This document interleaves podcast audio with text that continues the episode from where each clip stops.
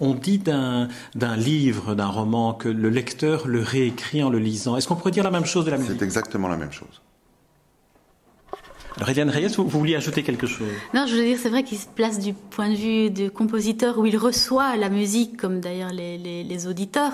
Ils reçoivent, donc c'est important de l'entendre dans une salle, de, la mûrir et tout. Nous qui la travaillons tout le temps, hein, on vit avec continuellement, je dirais que parfois il y a des choses magiques qui se produisent à la maison et pas nécessairement au concert. Ça m'est arrivé avec l'enregistrement, avec les 24 intermédiaires Tanzmann. J'ai eu un moment de grâce pendant l'enregistrement que j'ai pas retrouvé en concert après. Donc, mais c'est, à mon avis, c'est ça la différence entre un compositeur et les auditeurs. Et, nous qui sommes, euh, voilà, les, euh, un travail d'orfèvre, je sais pas comment, dire, mais c'est vrai que comme on vit tous les jours avec et qu'on la travaille et qu'on la, la décortique tellement que c'est un travail répétitif, on n'est pas toujours maître de savoir à quel moment la magie va opérer. Et donc c'est vrai que là, le programme de, Nicolas que j'ai eu l'occasion de roder en, concert intégralement, c'est vrai qu'après il y a une maturité. Mais je vous dis, dans l'enregistrement des Tanzman, pour moi c'était différent. C'était la magie était lors de l'enregistrement et au concert, c'était voilà, ça m'a pas apporté de le jouer après en concert. Vous évoquez ce précédent disque, donc le, CD paru également chez, chez Naxos des musiques de, de Tanzman. Est-ce que cela veut dire qu'un disque peut parfois figer une œuvre dans un moment d'excellence? Hmm. Et ça veut dire aussi qu'il y a le risque que, que ça ne soit pas le moment d'excellence qui figure sur le disque Oui, tout à fait, c'est ça. Ah bah oui. Généralement, c'est plutôt ça qui se passe. Généralement, c'est très rare un disque où il se passe quelque chose de tout à fait merveilleux pendant le disque. Hein. C'est relativement rare, ça faut le dire. Mm-hmm. Alors dites-nous, dites-nous un peu comment vous avez ressenti alors que c'était un moment de grâce pour l'enregistrement de Tanzman. On reviendra après bah, à ce. Oui, bah, je pense c'est vrai que les concerts, c'est, c'est, on est plus, c'est plus propice. Il y a le public, il y a la communion avec le public, il y a la salle, le piano. Mais ici, dans le Tanzman, je pensais c'était, euh, moi, je pensais beaucoup aux filles de Tanzman, aux filles du compositeur. Donc ça me touchait. Je voulais vraiment donner le meilleur pour elles aussi, pour que la musique de leur père soit soit reconnu à sa juste valeur. C'est un premier enregistrement mondial.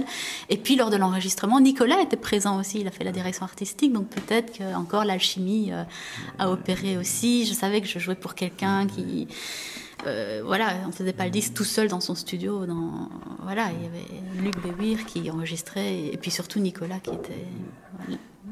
À propos de ce, de ce, disque euh, consacré aux, aux, intermédiaires de Tanzman, Jacques de Decker écrit qu'il y a vu la générosité qu'apporte l'artiste interprète à l'artiste créateur. Alors, quelle est votre, votre perception de, de cette observation?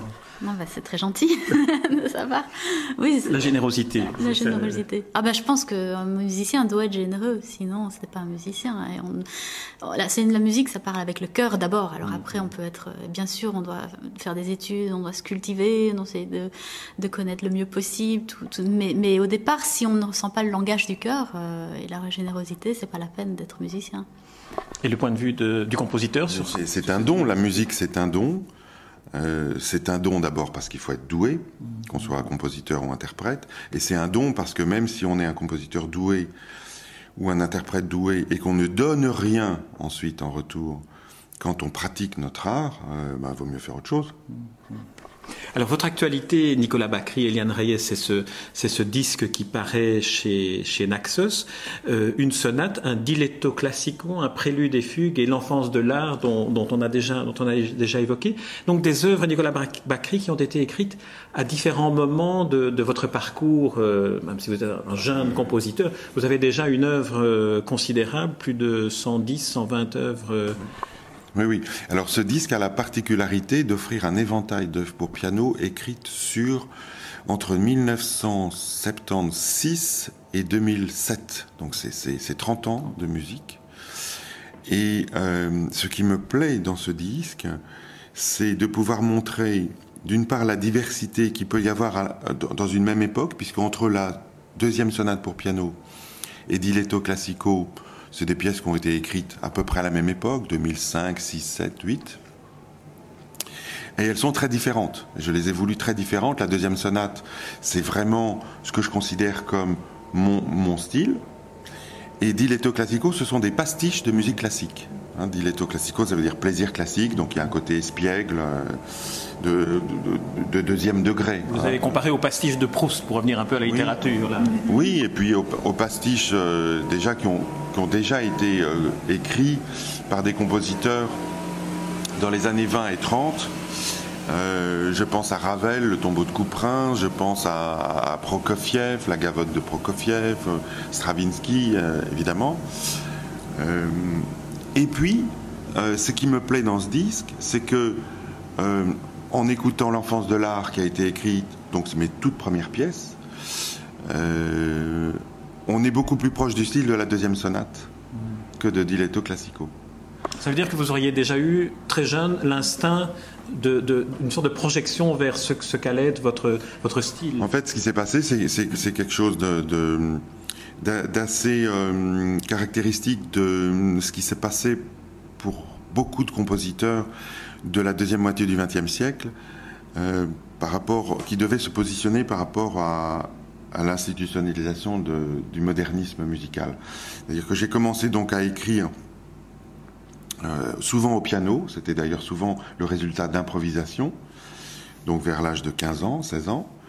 Et puis, euh, j'ai laissé donc ces, ces, pièces manuscrites pendant très très longtemps, et l'œuvre à laquelle j'ai attribué le numéro d'opus 1, mon premier quatuor à cordes, est une pièce post-sérielle. Et de l'opus 1 à l'opus 20, ce sont des pièces atonales. Des opus 1 à 20, j'espère qu'il y, a, de l'émotion dans, ce que j'ai écrit. C'était plutôt une, une, volonté de construire des formes musicales sans passer par les formes classiques, comme la forme sonate par exemple, mais tout en essayant euh, de de créer quand même un ordre rigoureux. Mais l'esthétique de cette musique-là était beaucoup plus redevable de l'école de Vienne ou de l'école de Darmstadt. Alors quand je dis l'école de Vienne, c'est Schoenberg, Berg, Webern. Et l'école de Darmstadt, c'est Boulez, Stockhausen, Berriot, Ligeti. Voilà.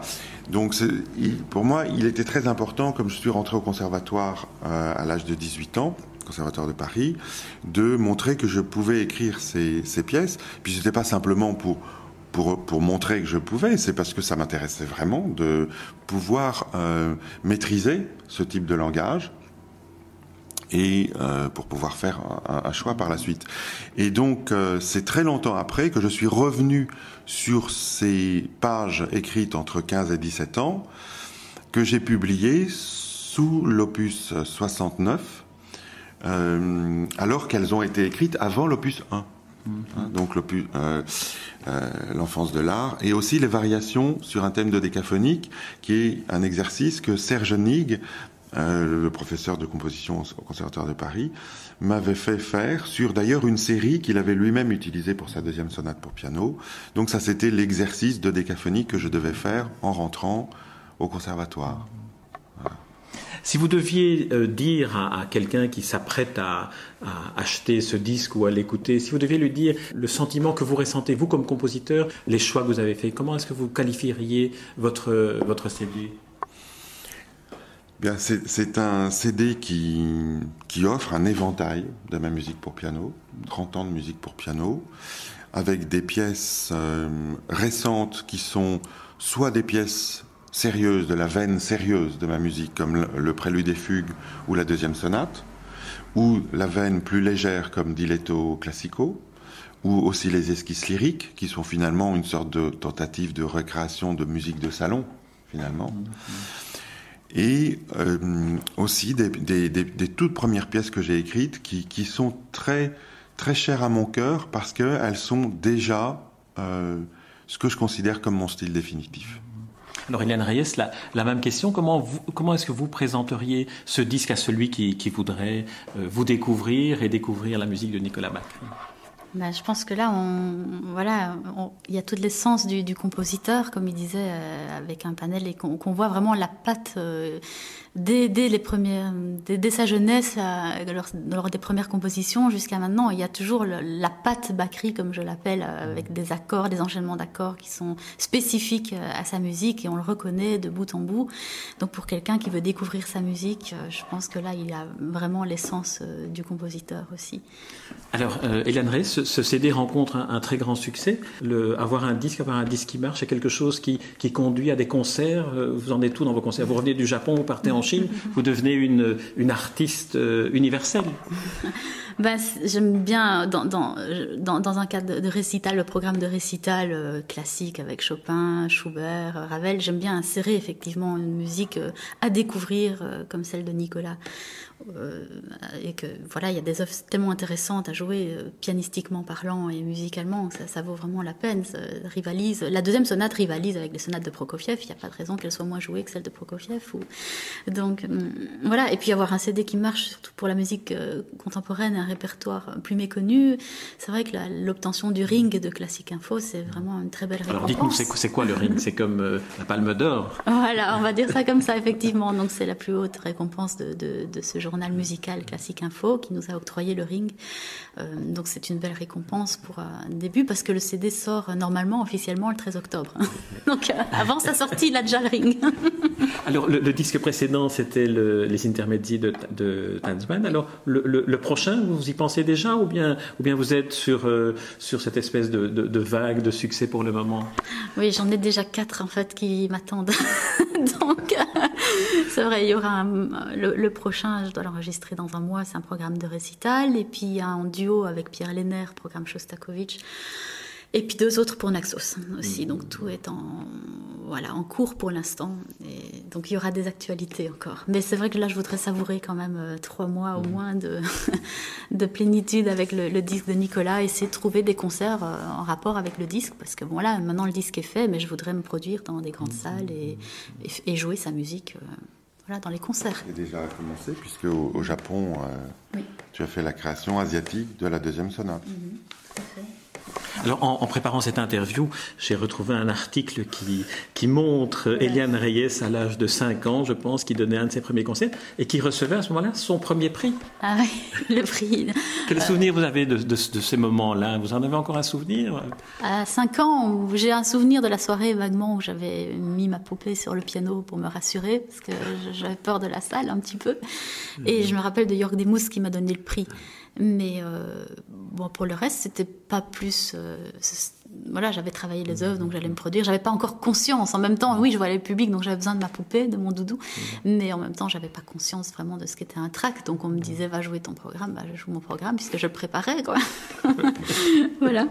Et vous, Nicolas Bacry, quels sont vos, vos, projets? Il y a un opéra, je pense, avec Eric Emmanuel Schmitt? Oui, il y a un projet d'opéra avec euh, Eric Emmanuel Schmitt qui, qui est chargé d'imaginer les héros, les protagonistes de Così fan tutte de Mozart, euh, cinq ans avant. Alors ça va se faire avec une jeune troupe Opéra Foco, avec un orchestre dirigé par David Stern, et c'est pour, euh, euh, mai 2013. Voilà. On a le temps. On a le temps, mais je sais que vous allez euh, déjà vous mettre à y travailler bientôt. Alors, Nicolas Bacry et Eliane Reyes, je vous remercie pour cet entretien. Et puis, je vous remercie aussi pour euh, ce magnifique disque paru chez Naxos, œuvre pour piano de Nicolas Bacry, interprété par Eliane Reyes, qui a eu le prix Ring, une sorte de, palme d'or déjà avant sa sortie. Euh, soulignons-le. Merci Nicolas Bacry, merci Eliane Reyes.